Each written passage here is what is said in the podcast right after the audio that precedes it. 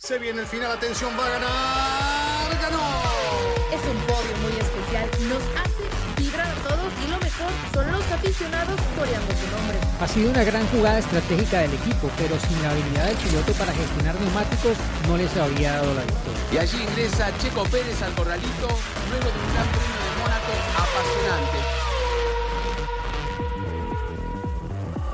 Fórmula Latina.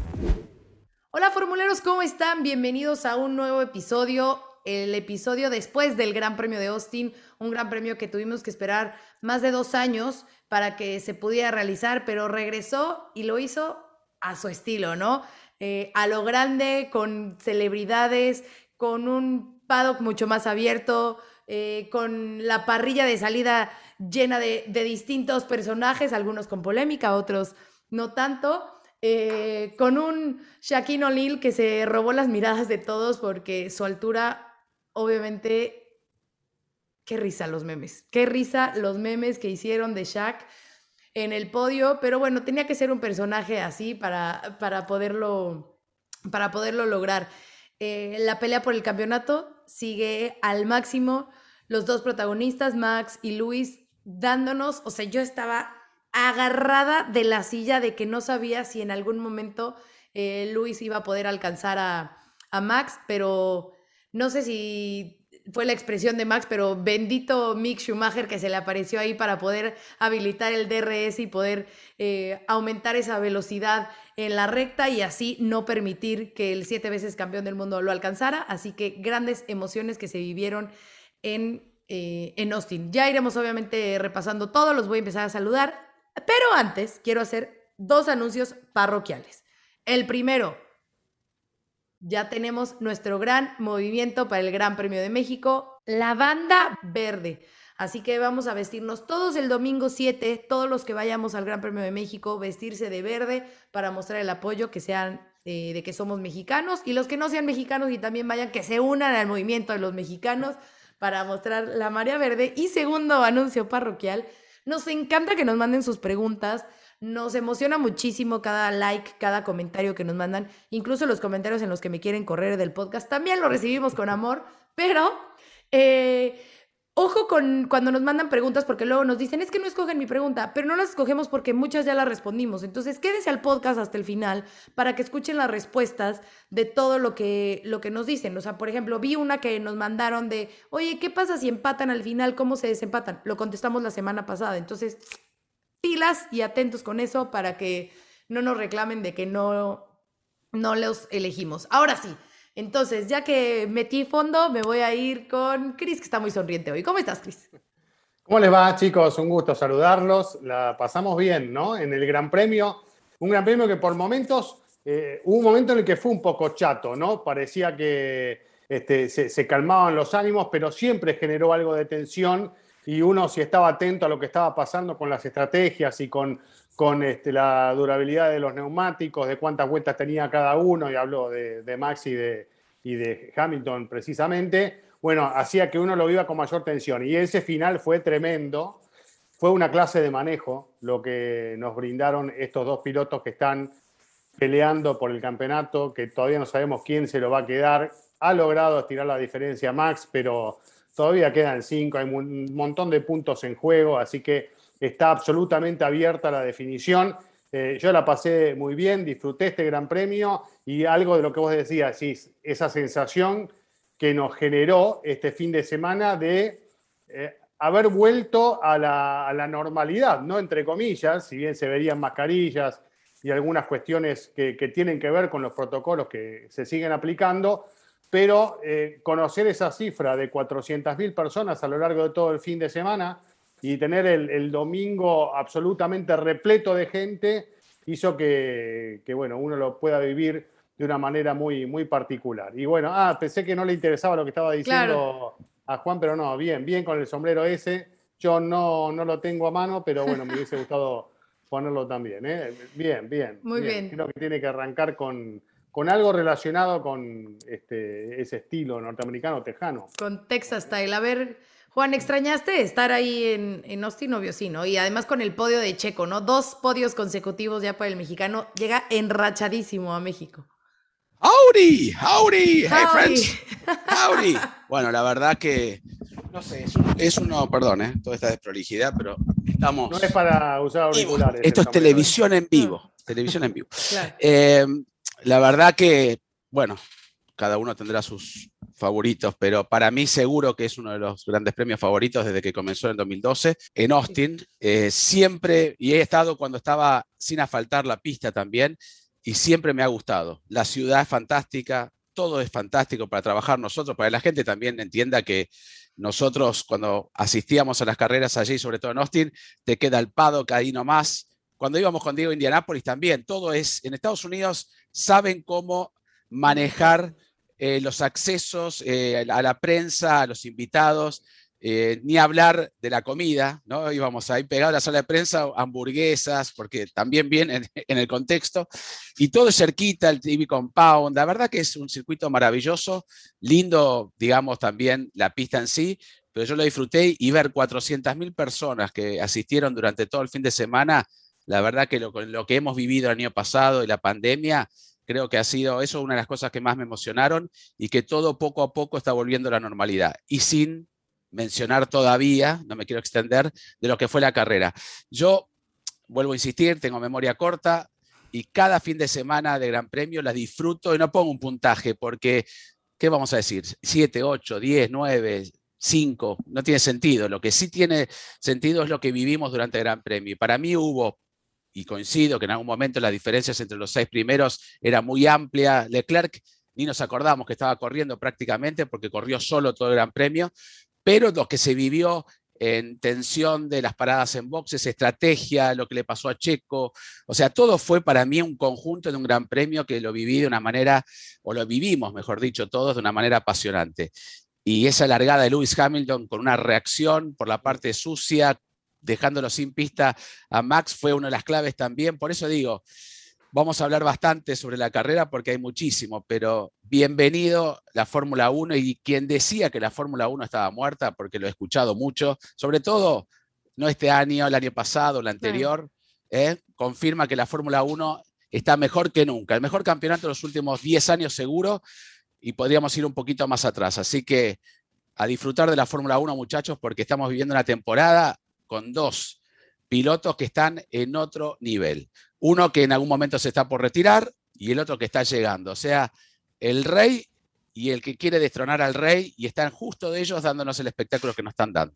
Así es, Juan, le diste al clavo en uno de los temas cuando hablas de la arrancada, ¿no? Esa gran arrancada que hizo Luis, obviamente le cambió la estrategia a Red Bull y, y a Max, y es por eso que deciden parar temprano los Red Bull, ¿no, Diego? Porque el aire sucio ya estaba afectando bastante los neumáticos de Verstappen, entonces dicen, ¿saben qué? Paramos temprano y intentamos hacer el undercut, y así se hizo. Y voy a arrancar contigo, Diego, con una pregunta, así como tú no sabes con las preguntas, también te voy a hacer pregunta. Y te voy a decir, dijo Luis que eh, definitivamente Red Bull fue más rápido este fin de semana y que no tenía nada que hacer. ¿Fue realmente eso o les falló la estrategia? ¿Cómo estás, Diego?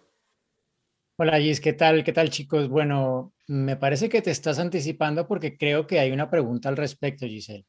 Entonces voy a dejar la respuesta para Ok, el final para ok. responder la pregunta. Mira, la Pero hizo te decir- vez fui yo. No te quiso responder. ¿no? Te voy a decir haciendo- que, sí, sí, sí. que fue una carrera muy, muy interesante a nivel estratégico, más allá de, bueno, la exhibición que hicieron ambos, ¿no? Verstappen y Hamilton están en otro nivel respecto al resto de la parrilla, no solamente por la diferencia con la que acabaron la carrera, sino por el nivel al que están operando en todo sentido, ¿no? Yo creo que fue una carrera en la que se anticipaba el toque, ¿no? Ya incluso alguno en Twitter colocaba, bueno, ¿de quién va a ser la culpa en el accidente en la primera curva, ¿no? Y no hubo tal, ¿no?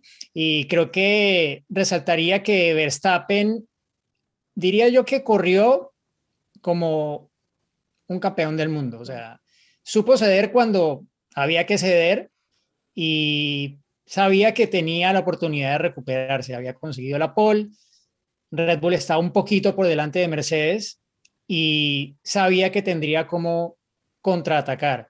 Y lo hizo desde un principio, pero te voy a decir, esa primera parada no es tan simple como que no, vamos a parar antes que No. pararon muy temprano, o sea, Demasiado. pararon casi que como planeaban parar los que llevaban el neumático soft, que eran Sainz y, y su nodo al principio, ¿no? Lo hicieron muy, muy temprano, o sea, realmente sorprendieron a, a Mercedes en ese sentido. Además, con el ingrediente Checo Pérez, porque no solamente es que pararon temprano, es que hicieron parar a Hamilton también un poco más temprano, seguramente de lo que ellos planeaban, porque Checo estaba ahí, estaba ahí y vieron lo rápido que fue Max cuando cambió de neumáticos. Claro, Checo tenía, eh, no estaba con eh, el mismo eh, número de juegos de neumáticos de los dos compuestos que se usaron en carrera, pero igual estaba el riesgo de que hiciera lo mismo que, que Verstappen y que pues tuviera un ritmo brutal, porque es que la vuelta de salida de, de Verstappen, aparte de, de boxes fue como dos segundos y medio más rápida que la vuelta de salida de boxes de, de, Hamilton, ¿no? Y luego el ritmo que tuvo con esos neumáticos, claro, un neumático duro que no hay que gestionar tanto eh, versus el medio con el cual habían arrancado la carrera, o sea, el, el, el undercut era muy, muy potente y allí creo que fue un juego de equipo en esa primera parte de la carrera. Ya luego Checo salió un poco de escena en eh, ese aporte a la carrera y las posibilidades de triunfo de, de, Verstappen, pero creo que la forma como manejó todo Verstappen demuestra el nivel en el que está, demuestra cuánto ha madurado más allá de ese rifirrafe que tuvieron en las prácticas libres y ese gesto que, que obviamente dio mucho de qué hablar cuando llamó a Hamilton idiota. Igual se disculpó después, ¿no? Dijo que lo dijo en caliente, como para arreglar un poco, ¿no? Bueno, bueno, lo hemos dicho aquí, ¿no? Muchas veces están ahí en ese momento de la calentura y es lo, lo primero que, que, les viene a la mente. Sí, eso, eh, en un momento así, a mí se me hubiesen ocurrido otro tipo de cosas, además claro. de lo que dijo. bueno, no, lo, ayudó, te vas y... Lo claro. ayudó con el dedito también. Tanga. Lo ayudó con el dedito también, ¿no? No es un buen ejemplo, pero bueno, pasa. Pero está bien que, bueno, demuestren un poco que, que tienen pasión, que tienen sangre y, bueno, en el momento se expresan de esa manera y después reconozcan que, bueno, no es algo que, que es una manera correcta y, y, piden la disculpa del caso. También está bueno y, y, además alimenta esta rivalidad porque esto va a volver a suceder y cuando uno moleste a otro, el otro lo va a increpar y estas son cosas que se van a dar eh, a partir de este momento cada vez que se crucen y no solamente en lo que queda de esta temporada. Así que es una rivalidad que todos disfrutamos cada vez más y ojalá que, que, siga dándose de esta forma. Veremos quién es el que sale ganador, como, como decíamos hace un rato. Y después, bueno, lo de Checo, que también fue una, una carrera muy exigente, ¿no? Con la falta de, de, líquido, con los problemas físicos con los que tenía ya incluso antes de largar, ¿no? Un problema de salud también que, que lo tenía más debilitado y todo eso hizo que sea un gran premio eh, que no sabía si lo iba a terminar o no, pero bueno, sabemos de, de, sus condiciones, de la preparación física de hoy de un piloto de Fórmula 1 y que están a la altura de las circunstancias para soportar algo así. Pero claramente no estás al 100%, ¿no? Claro, eh, no, y no. eso hay que marcarlo. Incluso dijo que se le estaban ya durmiendo las manos, eh, los pies. Terminando tuvo que tomar como 3 litros de, de agua y de electrolitos para, para poderse recuperar. Sí, estaba demasiado agotado, demasiado cansado, e incluso lo dijo, o sea, ha sido la carrera eh, de más demanda físicamente que he tenido, se le hizo eterna, pero eh, hay que, sí. No sé si ustedes escucharon o vieron la rueda de prensa post carrera. Eh, Checo estaba literalmente hablando como si estuviera ahogado, o sea, él lo pasó bastante sí, mal, sí, sí, incluso bastante en el post estaba como, que a veces le pasa un poco también a Hamilton, ¿no? Que cuando habla en la rueda de prensa como que va un, con un tono un poco medio ahogado, pero lo de Checo nunca lo había escuchado eh, con esa voz que claramente estaba todavía sintiendo los efectos de, de estar un poco deshidratado. Sí, no, y no la además, bien. en el garage de la FIA, ni bien entraron, eh, se sentó uh -huh. y se lo veía, ¿no? Uno estaba mirando un poco a Hamilton, pero allí estaba Checo sentado que comenzó a hablar con Max Verstappen y cuando hizo la entrevista que le realizó Jenson Button, se, se, le veía los dientes como, ¿viste cuando se te pega la, lo, lo, los labios a los dientes? Como que te falta sí, el... Te seca el, la boca. Sí, sí, te seca la boca, hablaba raro Checo, uno no lo conoce y sabe cómo modula Checo. Claro y ya ahí se le notaba, pues no tuvo tiempo de hidratarse como él quería. La verdad que es durísimo. Le ha tocado a Alonso en Malasia correr sin agua. A Alonso le pasó varias veces, a muchos pilotos le han pasado, a Kimi también. Pero bueno, si todo encima uno no está bien físicamente y está prácticamente corriendo con esa temperatura temperatura.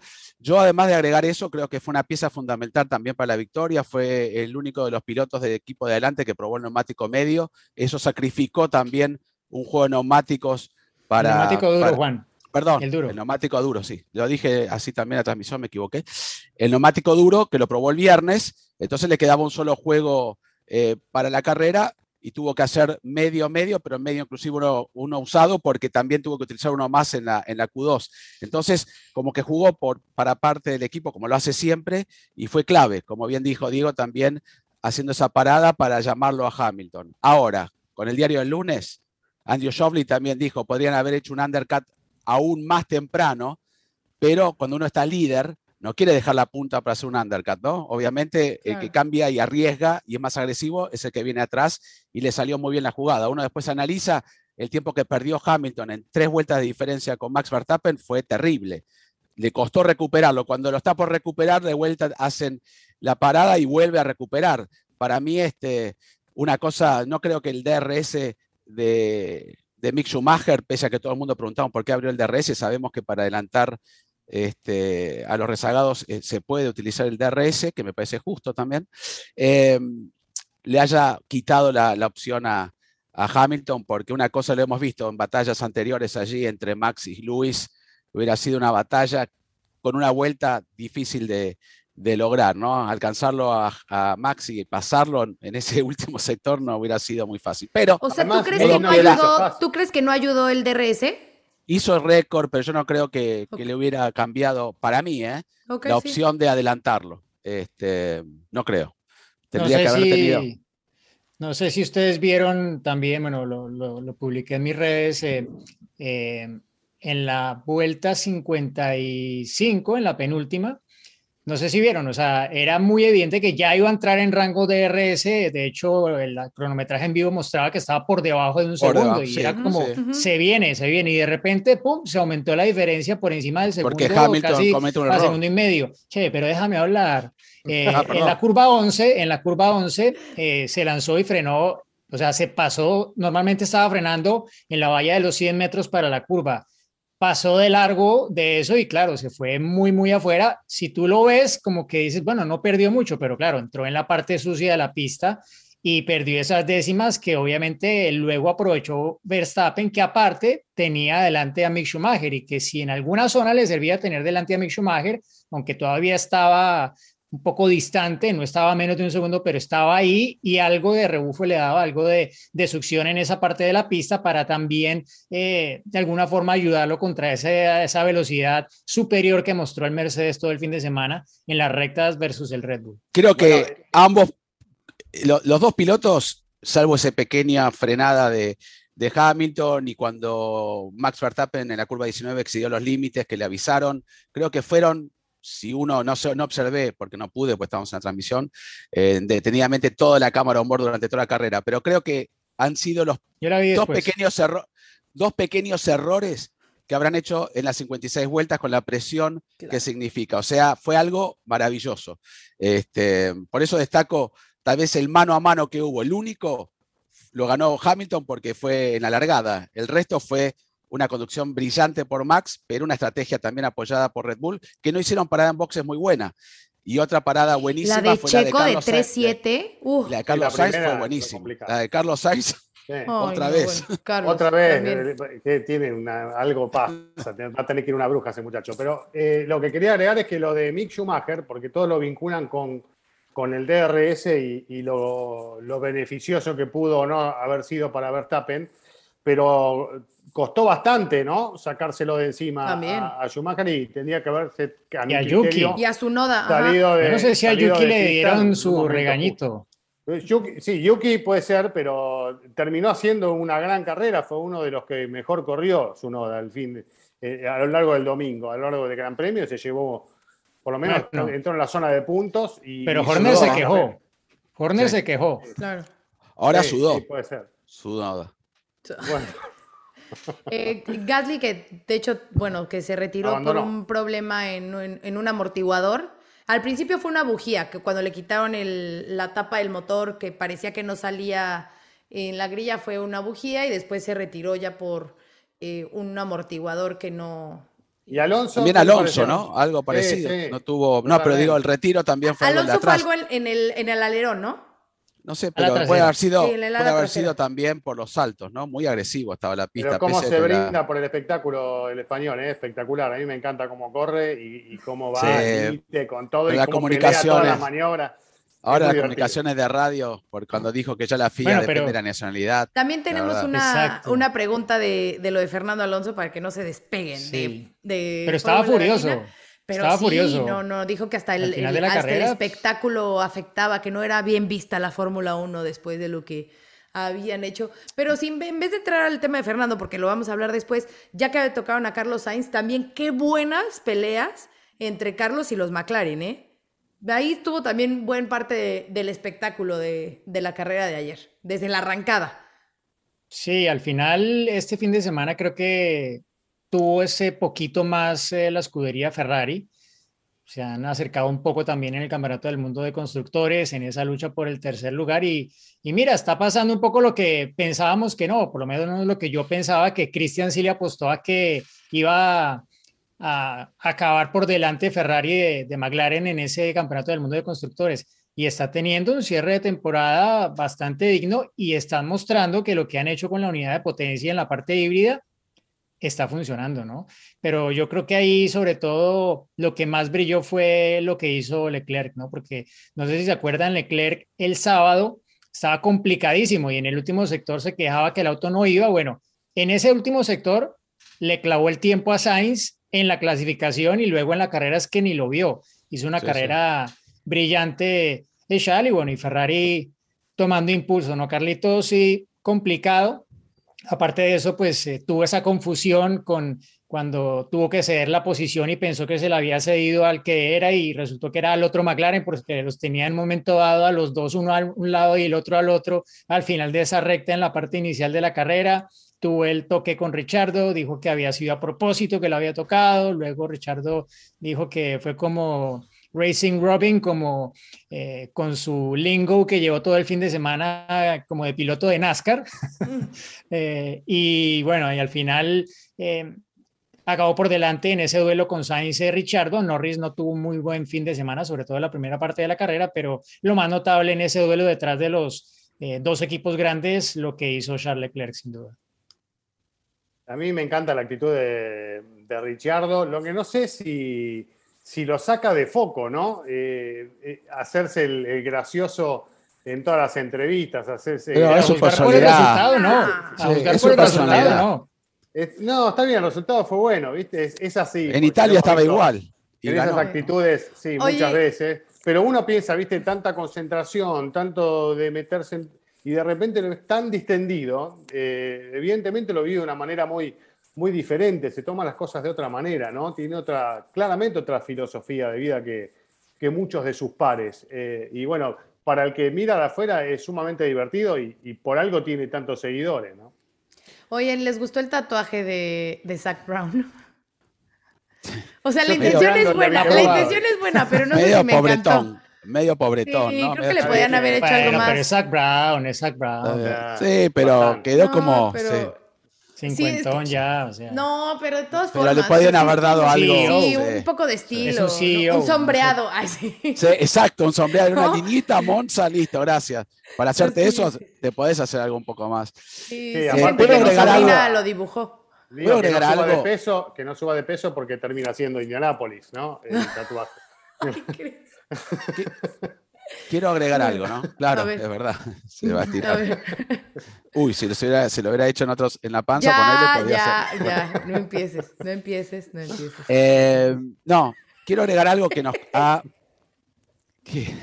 que, nos, este, nos involucra a todos y que es parte, porque es, creo que es la noticia que más está saliendo, por lo menos en las redes, es cómo trató esta de Stallion o la gente que lo acompaña a Stallion. Mm a las celebrities en, las en la grid. Y, como nos ha tocado a todos nosotros estar justamente allí, a Diego, es más, eh, con Diego hemos dicho, bueno, te, toca a vos porque seguro que nos va a echar a uno y el otro, ¿te acordás cuando estaba Neymar? Y, y, es cierto, ¿no? Es un trabajo, y Will Buxton escribió también hoy en Twitter lo que significa estar ahí y el estrés, y a veces no se considera, y la verdad que un tipo con la trayectoria de Martin Brande que le contestó fantástico al, chico, para que la gente entre en, en un Por eso segundo dije muy lo rápido. de que causó polémica al principio. Pero Claro, eh, fue, fue a entrevistar una rapper muy conocida, pero bueno, yo no tenía ni idea que existía. Obviamente no estábamos en el mismo time frame con, con el rap.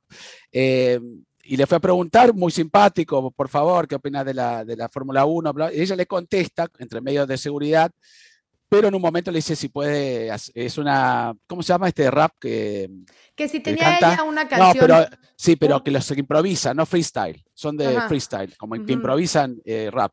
Entonces, como es un freestyle, si podía hacer algo sobre la Fórmula 1, tal vez cantaba algo. Y ella se ríe y dice que no, pero uno de los, no sé, asistentes le dice, vos no podés hacer eso. Claro, guardaespaldas. Dice, vos no podés hacer eso. Y dice, ¿cómo no? Si ya lo hice. Muy buena la respuesta del tipo. claro. Se dio media vuelta y se fue. Pero bueno, uno está expuesto a veces, ¿no? ¿Para qué los invitan a los celebrities estos o famosos, si lo queremos decir en español? Si después uno siempre está, bueno, ¿los hago o no? Y casualmente justo en la carrera que se empezó a permitir hacer las entrevistas en la grilla. Hasta antes de Austin había que estar delante de la grilla en unos puestos y esta carrera justo en Estados Unidos, donde están todas las farándulas, como se dice en español también en Argentina, o los famosos, justo cuando se permite, cuando lo van a hacer, lo sacan los guardaespaldas. Pero bueno, me desvié del Gran Premio, pero como es parte del el No, sí. show y sobre todo de los Estados Unidos, y se está hablando, lo hemos sufrido nosotros. ¿Cuántas veces hemos ido y te... eh, Bueno, pero se ha logrado, a ver, Juan, logramos. Sí. logramos a Matthew Sí. McConaughey eh, hace un par de años, ahí, a Bill obvio. Clinton hace unos años Gis también en la parrilla, o sea, a Federer, eh, se a todos logra, ¿no? famosos. Todos. A mí sí, que me sacó una vez. voy, a contar mi anécdota de hoy. Tyson, casi ¿te me pega, Diego? una vez casi me pega en, en, en Bakú, casi me pega el guardaespaldas de Mariah Carey, eso sí. Bueno, ¿Sí? a mí Tyson, a Yo me Tyson me que sí sacó así. Sí, sí, pero casi me pega. Bueno, pero se sacó la entrevista. Yo, es más, mi anécdota de hoy les voy a contar de una buena que tuve de una celebridad justo en, en Estados Unidos. Pero sí es un momento difícil, es un momento de mucha tensión. Y como lo puso Martin Bruno, estoy acostumbrado a que un Senna, un Prost, o sea, ese nivel de pilotos a lo mejor me dijeran que no podían hablar o lo que sea, ¿no? Y es, es un momento clave y sobre todo para los pilotos, porque es un momento de concentración, es el momento en el que ellos ya están con el objetivo en la, en la cabeza, ¿no? O sea, es cuando se tienen que relajar porque en cuanto se suben el auto y las luces se apagan, el corazón se les acelera a mil por hora.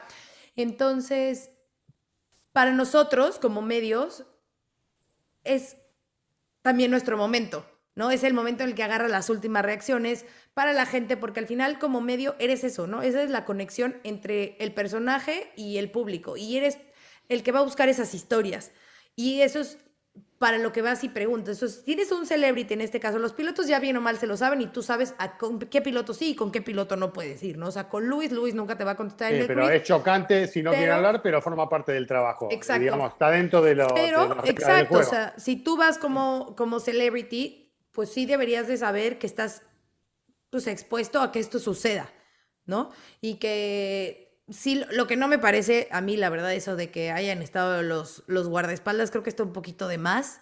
Eh, ¿Quién sos? ¿Quién sea- Yo creo sos, que, Stallion? yo creo que ¿Quién lo que sos, estuvo de Stallion? más fue la publicidad que llevaba Stallion. Eso Ah. sí, en la época de Bernie Eccleston, o sea, es Bueno, que pero no, es no sponsor sale, de no, Red Bull. Directamente. ¿no? Invitada por Red Bull, ¿no? Ese Y sponsor. bueno, pero igual, Sí. eh, pero esto en la época de Bernie no pasaba Claro. directamente. No, seguro. Pero bueno, era, quería Pero agregar eso, perdón que me desvié, no, no. porque lo hemos sufrido y es parte, a la gente también le gusta, porque siempre están. Ben Stiller, fue, ahí lo vi en algunas entrevistas, estaba como un fan, sí, Sí. aparte un super fan, este, pero bueno, pasó, como bien dijo Diego, Matt Conaughey, ¿no? Bien tejano, le hizo Sí. allí con una novia que creo que es brasilera, estaba la novia ahí también, o sea, han sido por lo general, pero esta- este incidente como pasó, que nos expone a veces a nosotros. Por eso, muchachos, si a veces estamos ahí en la grilla y vamos a ver unos famosos y no lo podemos hacer, no es porque no queremos, sino porque... Claro, porque este, no nos respondió. Hay trabas. Claro. Sí, como el de X-Men, ¿cómo se llama? De Xavier, el doctor, este, el pelado, que estaba en Canadá, yo lo entrevisté y dijo que siempre fue su ídolo Juan Manuel Fangio, y empezó a hablar de Fangio y sabía de Argentina, y, hay cosas que te sorprenden, por eso es lo bueno de poder entrevistar a esta gente, como otros Claro. que no saben ni quiénes están corriendo, ¿no? De decir, No, ¿por yo- qué equipo vas? ¿Ah? ¿Ah? O sea, no Claro. sé. Claro.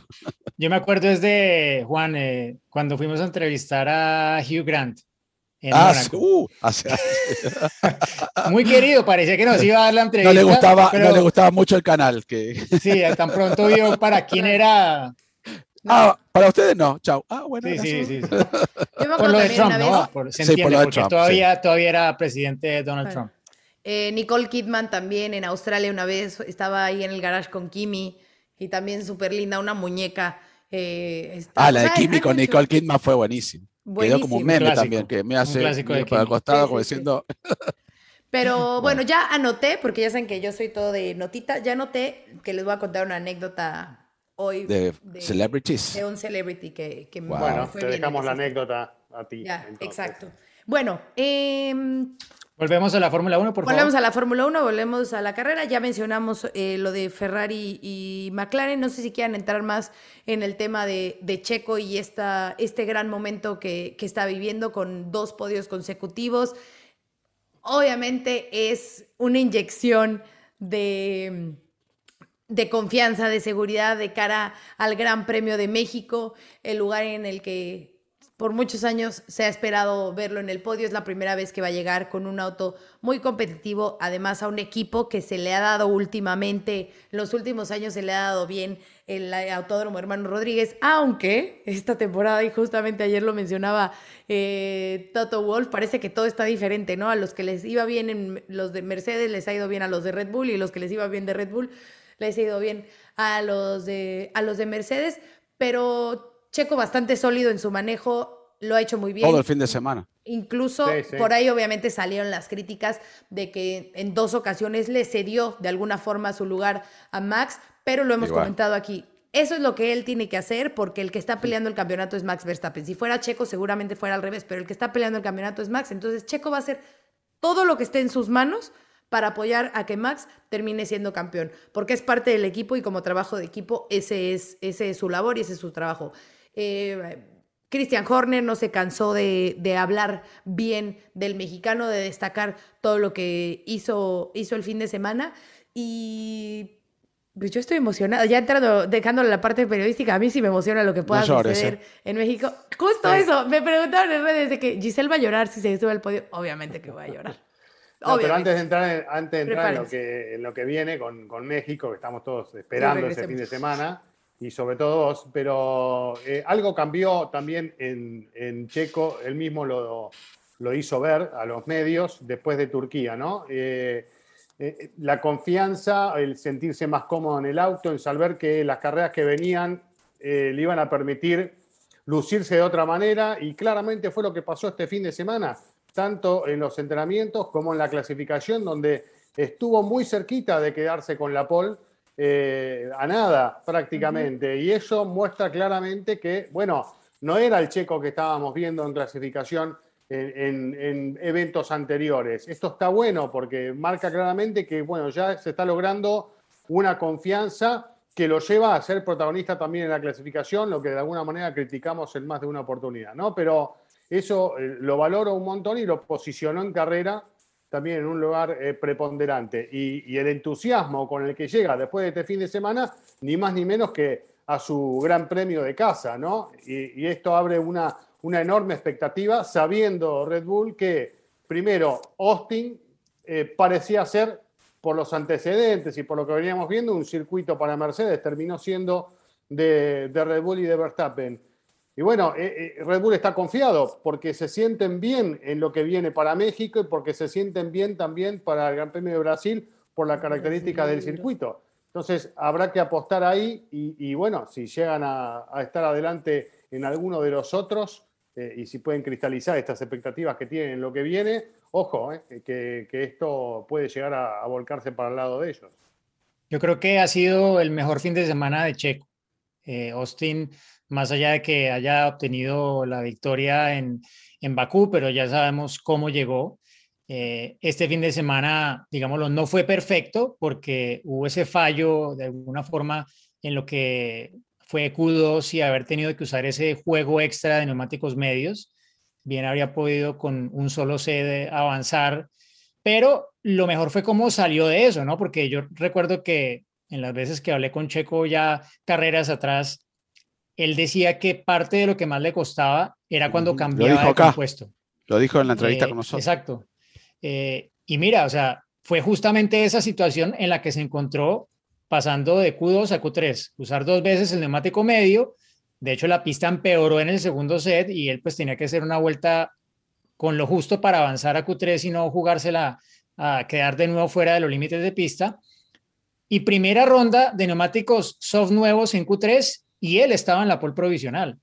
Creo que ha sido lo mejor que hemos visto de Checo en clasificación en mucho tiempo. Sí que en el pasado ha tenido otras opciones de, estar peleando a la pole, como en Turquía el año pasado, pero, pero en este momento del campeonato, con el rol que tiene él, eh, la responsabilidad que trae de apoyar a Max Verstappen y al equipo Red Bull, creo que lo que hizo durante este fin de semana ha sido lo mejor de la, de la temporada. Hay un tema técnico que también creo que ha influido en alguna medida, porque son dos circuitos en los que el auto ha hecho más cosas que le sirven a Checo y que le funcionan un poco menos en teoría a Verstappen, sobre todo en Turquía, cuando el auto sufría mucho este subviraje que no era tan obediente al frente, pero sí lo dijo Christian Horner en un punto del fin de semana cuando ya era muy evidente que Checo estaba con una forma, digámoslo, eh, por encima de lo que ha mostrado en promedio eh, desde que arrancó el fin de semana y decía Christian Horner que el auto tenía un poco ese comportamiento de un más subvirador que sobrevirador en la entrada de la curva y eso le daba más confianza a Checo para poder atacar eh, el tiempo y, estar mucho más en el límite como, como consigue estarlo más, Max. Y aparte, pues mira las vueltas y y como que cada uno podía con su estilo y rápido, ¿no? Que eso también pues viene con la experiencia de Checo de conocer el auto, de que el ingeniero lo conozca y de que encuentren formas de con la puesta a punto afinar y tener un auto que le permita a él estar un poco más cómodo en ese fino límite que se visita solamente durante esas vueltas de clasificación. Bueno, y sobre todo ya a una altura de 17 grandes premios, como bien decía Diego, con todo lo que, destacó, pero bueno, esto le da por lo menos el, ánimo y la confianza, yo creo que es más confianza para lo que resta. Ahora, Checo hizo un trabajo y como bien dijo Diego, y también como lo destacó acá también, el, problema tenía que cambiar de un compuesto blando al, medio y demás, o lo de compuesto más que nada, no importa la, gama de los neumáticos que, que, tendría Pirelli en cada gran premio, pero el vueltón que hace para la pole provisional termina siendo un poco opacado por lo que hace Max y Hamilton. Hamilton parecía que estaba resignado al tercer puesto y en una vuelta recupera un tiempazo, tres décimas y algo, casi cuatro, que parecía imposible que llegara. Y Max Verstappen dos décimas sobre lo que hace eh, Lewis Hamilton. Checo quedó muy cerquita de Hamilton, pero la vuelta de Hamilton para estar segundo y la vuelta de Max demostró un poco lo que pasó en carrera también, el nivel sin desmerecer y al contrario, estamos destacando el gran trabajo de Checo en el nivel que están ellos dos. Directamente, a veces uno dice, qué bueno que vivimos la época Cristiano y Messi, Nadal, Federer, hay que disfrutar lo que estamos viviendo ahora, o Schumacher Alonso, nos ha tocado muy buenas épocas, Procena, hay que disfrutar esto porque realmente son los dos distintos. Después están todo el resto, que son super pilotos. Está Checo, Lando Norris. ¿Dónde estaba Botas? Botas no, estuvo. No, Botas, se definió. Cuando le hacen cambiar el motor, lo mismo que le pasó en, este, en Rusia, ¿no? Cuando Botas eh, creo que manejó lo que tenía que manejar. No, no, no le dio. En, en Turquía fue el Botas que conocemos y luego volvió ahora con esa penalización. No creo que ni siquiera se, se esforzó yo lo vi así como destenido, ¿no? Se tuvo atrás de Yuki Tsunoda, que es difícil, le pasó lo mismo también en su momento a Hamilton en, la otra carrera, pero acá tenía un auto que en teoría, con un motor fresco, con un V6 fresco, debería rendido mucho más y Botas, que tuvo la pola ahí en el 2019, pasó, yo creo, y yo soy Mercedes, el otro día lo pensaba, ¿no? Llamo a Williams y le digo, muchachos, súbanlo a George Russell las últimas carreras, gracias Valtteri, este, por tu trabajo, pero bueno. Botas es uno largando adelante y es otro largando atrás. pero también qué motivación, hay dos ¿no? muy diferentes, de acuerdo a donde está en la grilla. Sí, pero yo no lo veo, ya está. logró lo que quería, logró su décima victoria, hizo un carrerón, y es cierto lo que decís, pero no sé, para mí le faltó motivación para estar más adelante. Oye, lo había remontado antes, ¿no? Porque es la tercera vez que penaliza y, lo ha hecho, pienso yo, de forma mucho más clara que, que aquí en Austin, que no. No, no, pero no avanzaba, no avanzaba. Era, era raro, ¿no? Si Gasly no abandona, no sé si hubiera salido en la posición que, estaba, porque Gasly en su momento hasta lo adelantó. Eh, estaba adelante y lo, adelantó después de la largada. Así que bueno, pobre Botas, eh, mira que lo quiero. Walter, y si estás viendo, porque yo sé que todos los pilotos, después de la carrera, estoy seguro, ¿eh? aunque sea en fast forward, un poquito así, nos ven en la... Sigue en Fórmula Latina, claro. Sí, Toman, tienen una libreta y van anotando todo lo que decimos para después cuando... Exacto. sobre todo lo que dice Giselle. Claro, eso sobre todo.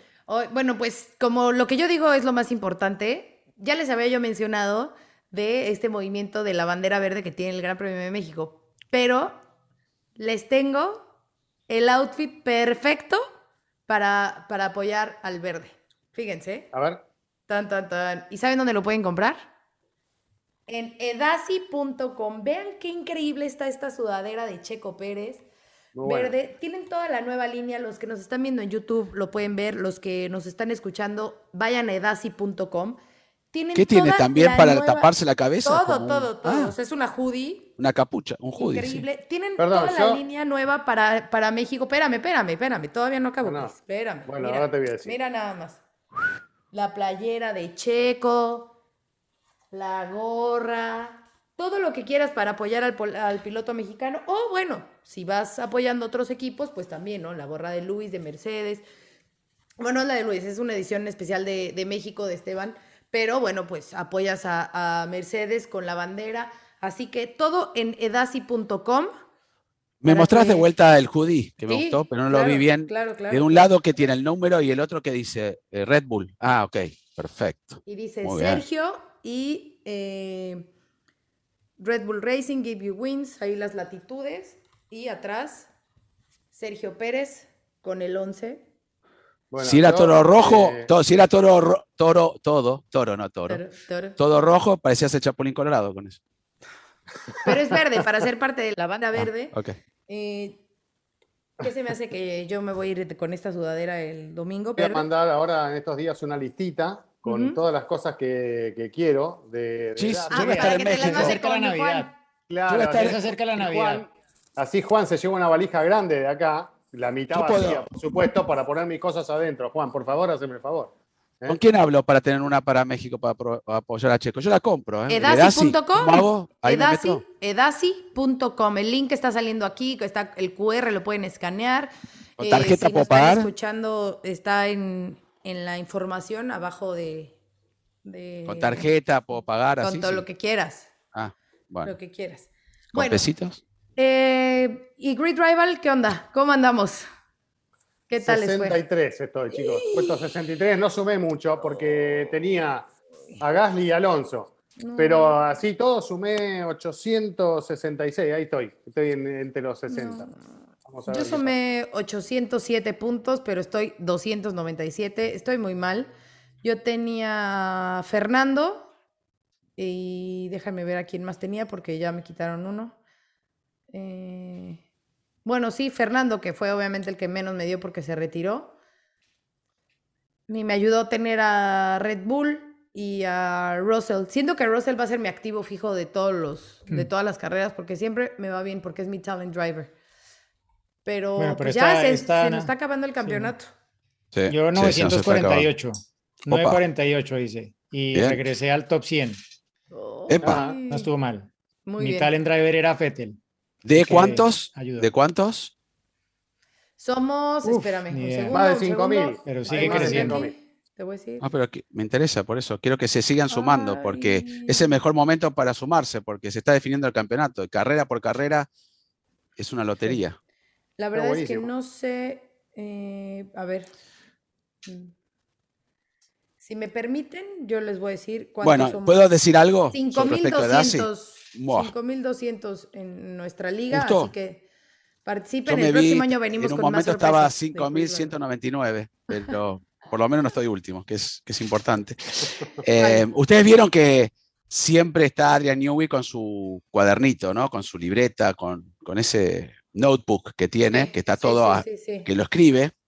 Y yo siempre digo, que ir, corriendo, pues lo tiene medio, no, no está así apretado, está medio como apoyadito en el brazo. Ir corriendo atrás y salir corriendo y ver qué, y vendérselo a Mercedes y a todos los que están ahí.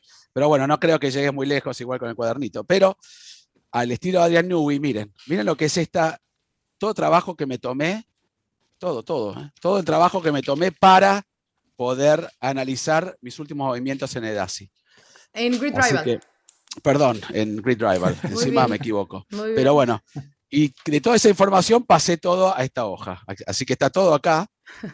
Pero no, está en blanco esta parte, la otra está en secreto. Así que no la voy a mostrar. Está en clave. Está, todo codificado. Así que agárrense, muchachos, porque el salto va a ser abismal. Muy bien. Para un lado u otro, o me quedo último y me voy al abismo, o gano unos 4 o 5 puestos. Yo en voy vez a estar 5.900, estoy 5.000. 882. Como todos números, así, vamos con todos números. La próxima semana los tips de telemejía para ver si cambio algún piloto o a ver a quién, a quién dejo. Pero no, bueno. yo ya no voy a dar más tips, ya voy por lo mío. Aparte de que quiere tips, que. Una lana, se ponga. una lana, ¿no? A ver, te mando una más gorrita. Más de una lana. Eh, te, de una mando una gorrita, eh, Dasi, ¿no? Bueno, eh, Mira, vamos si a, las, juntamos, a las preguntas. ¿Cuántos ya. suscriptores nuevos en YouTube deberíamos para que digo de los tips? ¿Cuánta gente se tendría que suscribir? Ya que lleguemos a los 100 mil, ¿no? Bueno, si llegamos a los A los 100.000, Diego les 40.000. da toda la información que él tiene en la computadora, la abre acá para todos ustedes. A los 100.000. Mirá que tiene todo, ¿eh? Va Todo. cargando todo, todo. No, en la computadora, no, hombre, en la cabeza este hombre. Oigan, vámonos con las eso. preguntas porque, porque hay muchísimas, hay muy, hay muy buenos temas que no hemos tocado justo para, para respondérselos. Un saludo, Cris, Juan, Diego, Giselle. Mi nombre es Andrés Brizuela, un venezolano de Santiago de Chile. Eh, tengo una duda y me gustaría que me respondieran.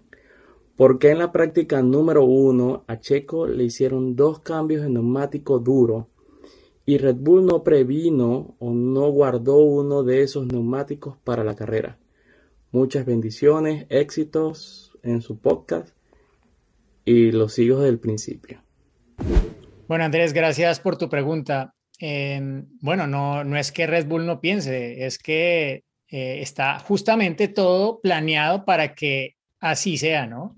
Y como ya lo mencionó antes Juan, lo que hicieron con Checo fue probar el neumático que más iban a usar durante la carrera, ¿no? Porque mm, salvo haber arrancado con el medio, tanto Verstappen como Hamilton corrieron mayormente con el neumático duro.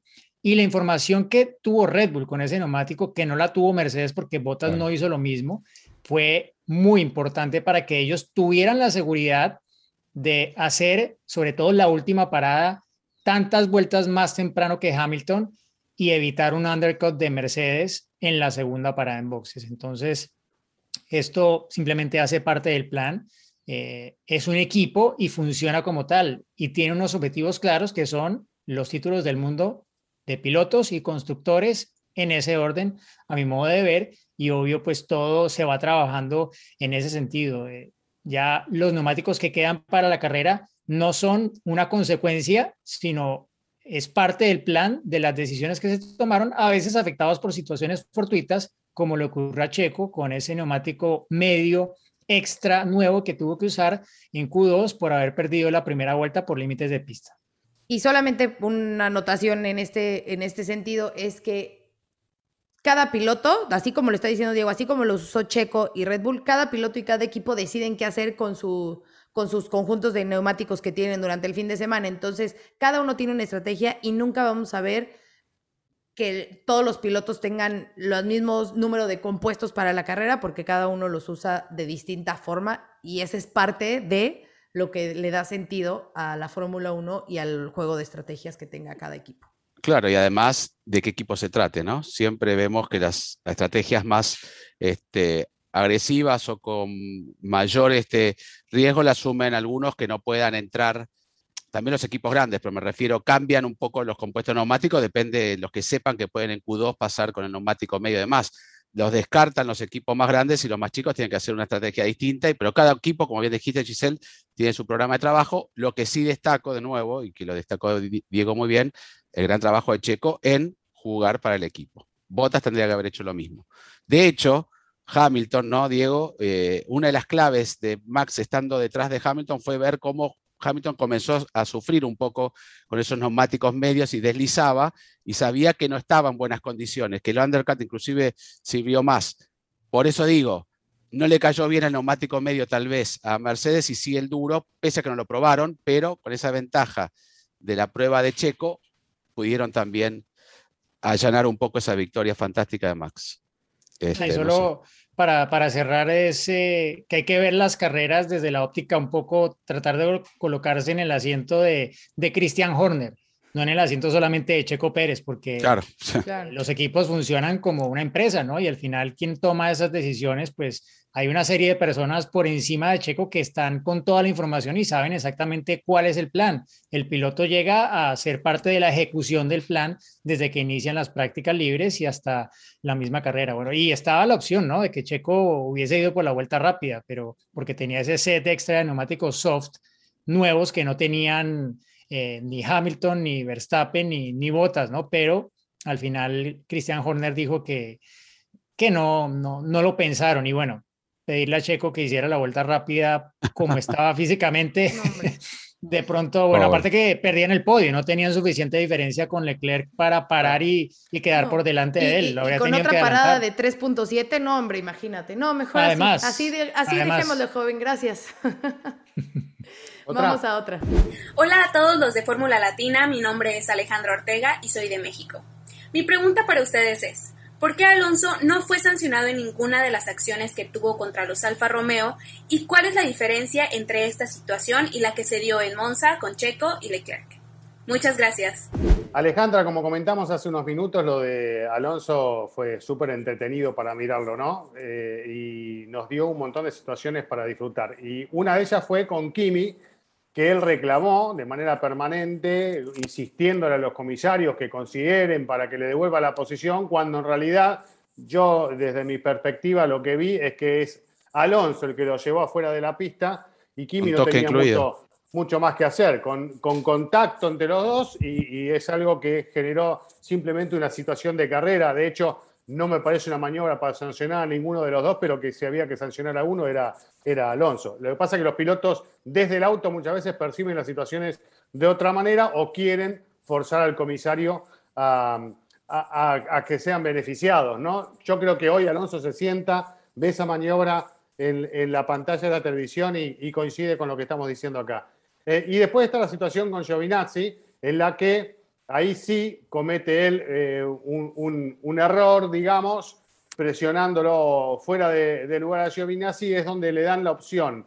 Le dicen, o son cinco segundos o le, la o le la posición, ¿no? Y él estaba, si mal no recuerdo, como seis segundos por delante de, de Giovinazzi en ese momento, que decidió levantar el pie de acelerador, dejarlo pasar y volver a luchar por esa posición. Pero bueno, son situaciones de carrera eh, que me parece que no, no, no hay que llevar a mayores y que creo que estuvieron bien resueltas. Hay que agregar algo, ¿no? Que inclusive lo dijo Michael Massey. Eh, Michael Massey aconseja, ¿no? Que devuelva la posición, no, no determina que la devuelva. Eh, si ellos después consideran, le está diciendo, miren, por lo que hemos evaluado, debería devolver la posición. Si quería, no lo devuelve el equipo. Pasa que después cabe la sanción. Por algo están diciendo que la devuelvan, pero no dicen devolverla o si no te penalizamos quedaría a criterio de los comisarios, pero era penalizable. ¿Qué pasó en, Turquía, sin ir tan lejos como Monza, como dice también entre Checo y, Leclerc?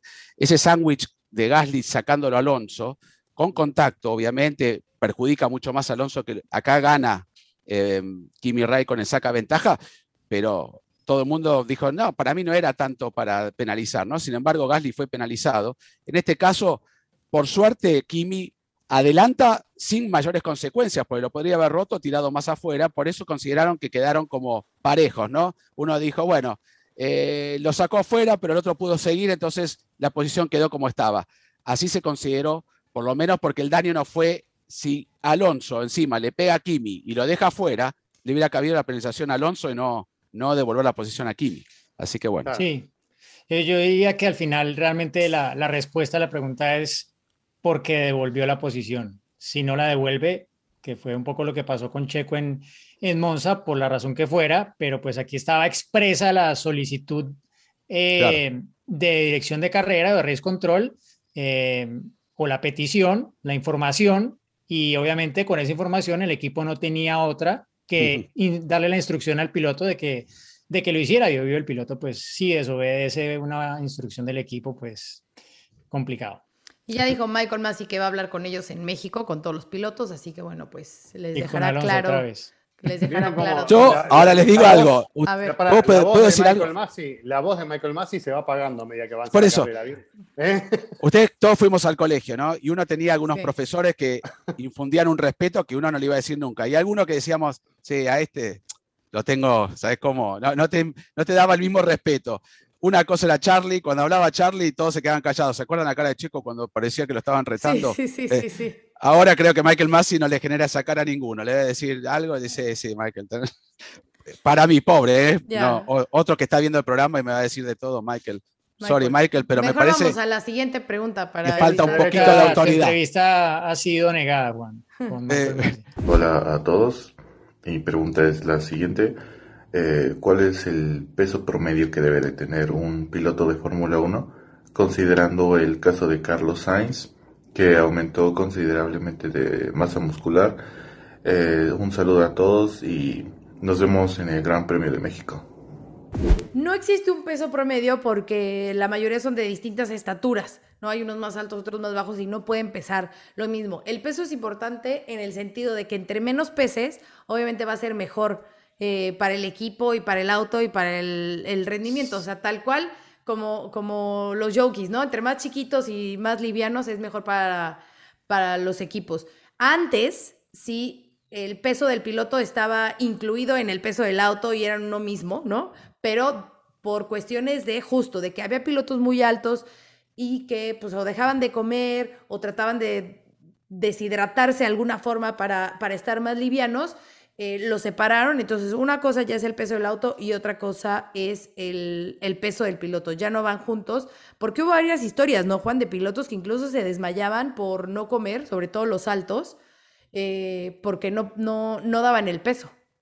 Uno de los más altos que tenía la Fórmula 1 en su momento era el alemán Adrián Sutil, que en algún momento para bajar de peso, de hecho, hasta en los monos de los pilotos trataban de bajarle 200, 300 gramos, imagínate, porque estaba incluido en el peso del piloto y del auto en conjunto, este, para poder aliviar eso y tratar, inclusive hasta el agua se llegó a tratar de bajar Em, la cantidad que le daban en el backpack para tener menos peso en el auto. Ahora todo eso quedó libre porque eso incidía en, la salud del piloto. Adrián Sutil casi se desmaya por no comer durante un día para tener dar un peso para que no influya en el peso total del auto. Ahora se separó y hay un límite de 80 kilos de que el piloto hasta, esa, hasta ese peso tiene que poner la diferencia de peso, obviamente, con un eh, lastre, si queremos, para distribuir mejor el centro de gravedad, pero tiene que estar formado alrededor del copy. No lo pueden poner o, balancear el auto distinto porque ahí le daría una ventaja extra a los pilotos más livianos. Lo que quieren evitar es que los pilotos sigan manteniendo un peso normal. Hamilton ganó masa muscular y estaba mucho más flaco y él mismo lo dijo, que se sentía mucho mejor, mucho más fuerte. De hecho, Hamilton pesa 73 kilos, Verstappen 72, Giovinazzi 75. Si fuera por ventaja, el que más ventaja tiene es Yuki Tsunoda, pesa 54, pero no es tan fácil, no es que solamente tendríamos todos pilotos chiquititos y que pesen 50 kilos. Si no, este, podría correr Giselle que pesa 35 con el pelo mojado. Ah. Aparte, aparte chicos, porque la exigencia física de los Fórmula 1 actuales es, o sea, cada vez va más rápido en las curvas y cada vez esa exigencia aumenta, ¿no? Y obviamente, pues si no tienes la musculatura, te va a costar mucho más la carrera, el cuello, los brazos, el core, como lo llaman, o sea, todo, ¿no? Tienes que tener la fuerza en las piernas para las frenadas, en fin, es, es todo lo que explica un poco por qué eh, lo que planteabas en, en tu pregunta, ¿no? De Sainz ha ganado eh, peso, sí, pero ha ganado peso en masa muscular. Y es lo que ha pasado con varios de los pilotos. Y eh, fue sobre todo un tema, recuerdo Juan, cuando se introdujo el KERS, fue cuando empezaron con este tema, porque el peso adicional del KERS, entonces tenía que de alguna forma tratar de quitárselo el piloto, ¿no? No se lo podía quitar todo, pero parte por lo menos, ¿no? Pero desde esa época empezaron a ir en esa tendencia, pero la reglamentación justamente va para intentar evitar que eso se convierta en un factor. Puedo agregar algo rápido. Me acuerdo una carrera en Malasia, Xavi Marto me decía que los ingenieros le pidieron, y lo dije recién hace unos instantes, que reduzca en medio litro, que es medio kilo aproximadamente, el agua para Checo porque por eso podían ganar un poquito. Y, Xavi le dijo, sí, pero si el piloto se deshidrata, algo que le pasó a Checo justamente en la carrera de Austin, comienza, y lo dijo Checo, comienza a ver doble, se le, eh, visión borra, y ahí vas a perder toda la diferencia de por medio kilo en el auto. O sea, los ingenieros piensan como ingenieros, pero se olvidan que hay un humano sentado en el medio y por suerte se acordaron de los pilotos como humanos y ahora pueden por lo menos estar un poco mejor o no tan exigidos físicamente que te disminuye. Yo tengo también el centro de gravedad y el peso, pero en el mismo lugar. Se me puso todo ah. acá. Acá, no lo quiero eh, Vamos a la siguiente pregunta, gracias. Sí, no muestre. Saludos desde Caracas, Venezuela. Soy Carol Mejías. En la carrera de Austin, Mercedes votó una victoria y se equivocó de estrategia. Ya no le es tan fácil alcanzar a Red Bull y sobrepasarlo a pesar del esfuerzo de Hamilton. Saludos. Hola Carol, gracias por tu pregunta. Bueno, eh, según los estudios que ya hizo Mercedes hoy, dijeron que si paraban en la vuelta 8 tal vez la situación hubiera cambiado, ¿no? Pero eh, usando la expresión que usan eh, Chris y Juan con el, diario de lunes, ¿sí es así, no? Pero en el diario de lunes, pues obviamente todo, todo es más fácil.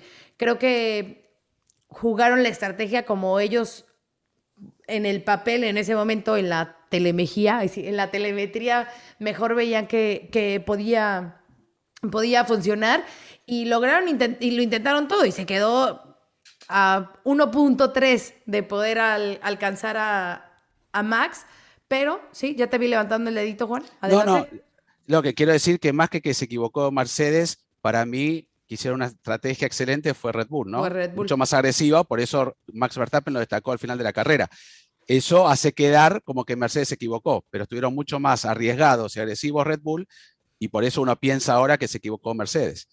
Por eso, Aparte porque, o sea, cuando la carrera es estratégica y hay un duelo de estrategias, no va a haber dos estrategias ganadoras. Una de las dos va a ser la perdedora. Entonces, no es que se hayan equivocado, es que una estrategia es mejor que la otra. Pero aparte con el margen con el que llegan al final, como decía Giselle, o sea, son situaciones de estos automovilismos un ganador y hay un perdedor. La diferencia es mínima y eso se notó. Pero bueno. ¿Cuánto fue? Un segundo 33. un segundo 33. Claro, cuando perdés te analizar a ver qué pudo haber pasado, qué pude haber hecho diferente. Bueno, ya está. Pensar en lo que viene, ¿no? A ver qué pasa. un segundo 33 fue la diferencia y, y quedan 133 puntos todavía disponibles para el Campeonato Mundial de Pilotos. ¿Y cuánto hay? 12.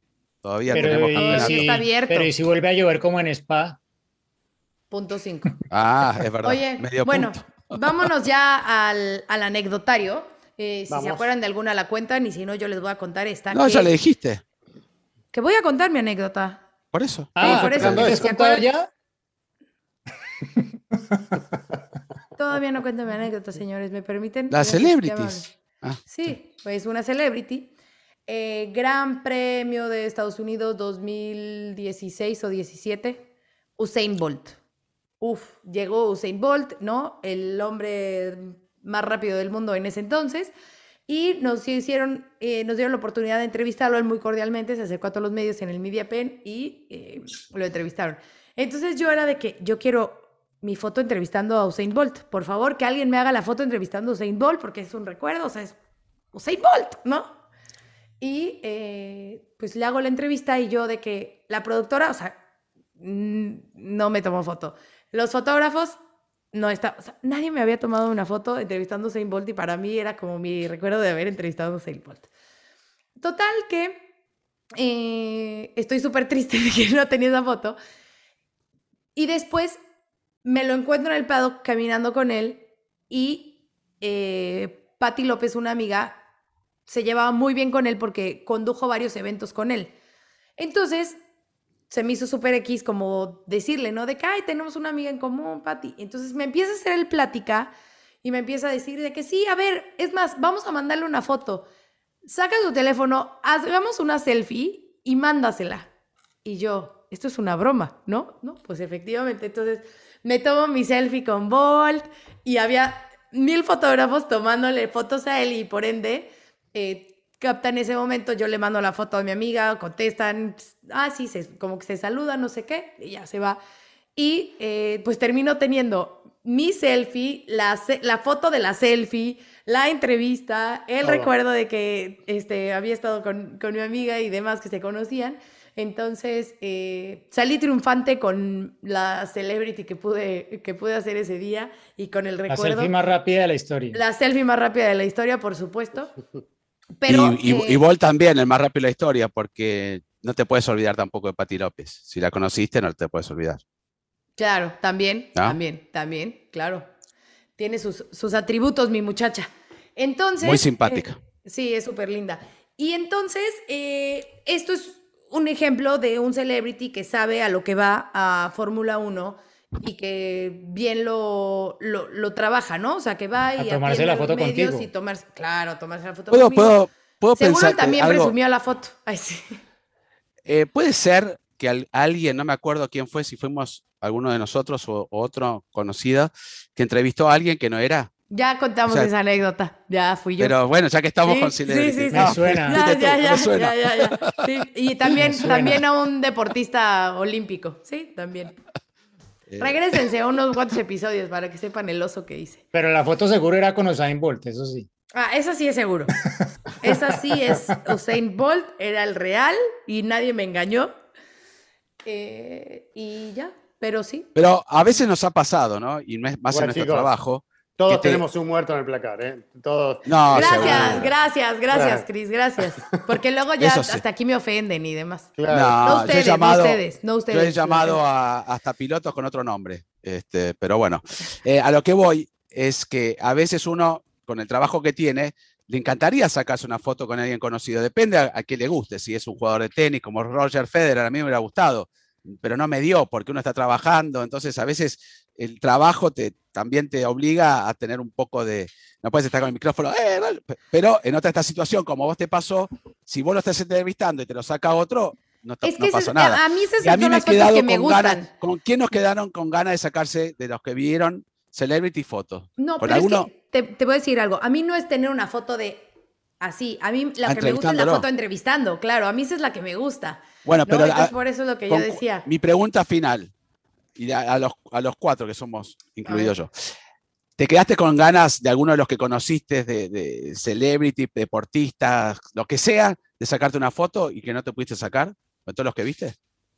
A ver, ¿A quién le ¿tú, preguntas? tú a quién estás A pensando? todos. A todos. A Diego, a vos, Cris. ¿sabes qué? Me quedé con ganas, eh, no, no tanto con la celebrity, sino con ex pilotos, determinadas Mm. figuras. Por eso que vos decías, de, en el momento uno, por una cuestión de personalidad, te, te da cosa, ¿no? Molestarlo para sacarte la foto, te sentís que, bueno, no es tu rol el que tenés que ocupar. Pero después te arrepentís, en mi caso, ¿no? De no, de no tener determinadas fotos con ciertos personajes. Me hubiese gustado tener una foto con Bernie Eccleston, por ejemplo, a quien me, nos hemos cruzado Claro. mil veces y no tengo una foto con Bernie.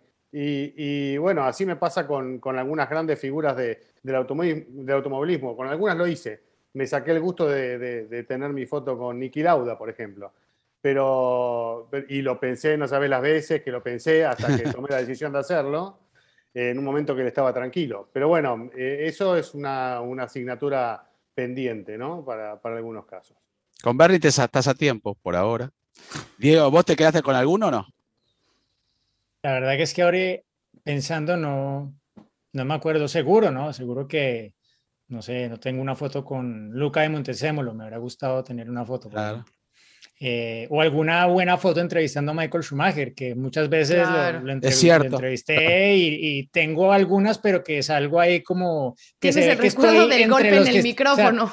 Sí, no, ese no lo tengo, pero tengo una en la que sí se ve que está respondiendo mi pregunta, pero somos varios los que estamos ahí, entonces no es como la, la de que estaba yo preguntándole directamente a él, que, que eso pasó alguna vez, ¿no? Pero no, muy pocas porque casi siempre éramos varios entrevistando a, a Schumacher. De pronto esa sería la, la única y la foto que nunca me pude tomar que hubiese querido, pero porque simplemente no llegué a conocerlo personalmente Cena. con Cena. Cena, claro, ese de todos. Bueno, tú, Juan, ¿con quién? No, coincido con Diego, es verdad. Yo no tengo, eh, he hecho notas y, la, que más cerca en el Corralito en el 2011, por ahí con Michael en, su última etapa en, en, Mercedes, pero una sentado como un mano a mano o poder estar interactuando con Michael no tengo y hubiera sido lindo, ¿no? Porque realmente un, uno de los mejores de la historia. Este, con Cena también me hubiera gustado, pese a que estuve, lo tuve cerca, pero no era la facilidad de tener un, un, un celular, ¿no? Antes trae la cámara te- con rollo, lo tenías que de- eh, se tenía que poner una como una cosa así y, y con una Y explotaba con la un fuego. lámpara. Bueno, no, la última, el Le Mans con Rafael Nadal. Para mí es uno de los ejemplos de, de deportista que hay, de aguerrido, de lo que ha luchado para ser lo que es, un grande, y estaba ahí para dar la banderazo y estuve muy cerca y quería tener a alguien que me diga, vamos, vamos, le digo, sí, Rafa, por Rafa lo hago. Y quedé ahí cerquita y me hubiera gustado tener una, una foto con Rafa Nadal. bueno, ¿No yo hiciste creo- ráfaga? No hice Rafa. Bueno, yo sí, eh, creo que sí he tenido todas, o sea, de que entrevistando, Ah. digo, la saco del video, lo como sea, pero, pero logro el, el recuerdo. Y para que este episodio no quede para el recuerdo, nos vamos a despedir porque ha sido creo que uno de los más largos de la historia. Dos Eh, horas nada más. Dos horas. Gracias a todos. Nos vemos la próxima semana con el previo de México. Se viene el final, atención, va a ganar. ¡Ganó! Es un podio muy especial. Nos hace vibrar a todos y lo mejor son los aficionados coreando su nombre. Ha sido una gran jugada estratégica del equipo, pero sin la habilidad del piloto para gestionar neumáticos no les habría dado la victoria. Y allí ingresa Checo Pérez al corralito, luego de un gran premio de Mónaco apasionante. Latina. Política y otros datos. Segunda temporada. Desaceleración del crecimiento. Tripular la nave del INE. Proceso electoral 2024. Política y otros datos. Escucha un episodio nuevo cada jueves en tu plataforma de podcast preferida. Un podcast de expansión. With Lucky Land slots, you can get lucky just about anywhere. Dearly beloved, we are gathered here today to. Has anyone seen the bride and groom? Sorry, sorry, we're here. We were getting lucky in the limo and we lost track of time. No, Lucky Land Casino, with cash prizes that add up quicker than a guest registry. In that case, I pronounce you lucky. Play for free at LuckyLandSlots.com. Daily bonuses are waiting. No purchase necessary. Void where prohibited by law. 18 plus. Terms and conditions apply. See website for details.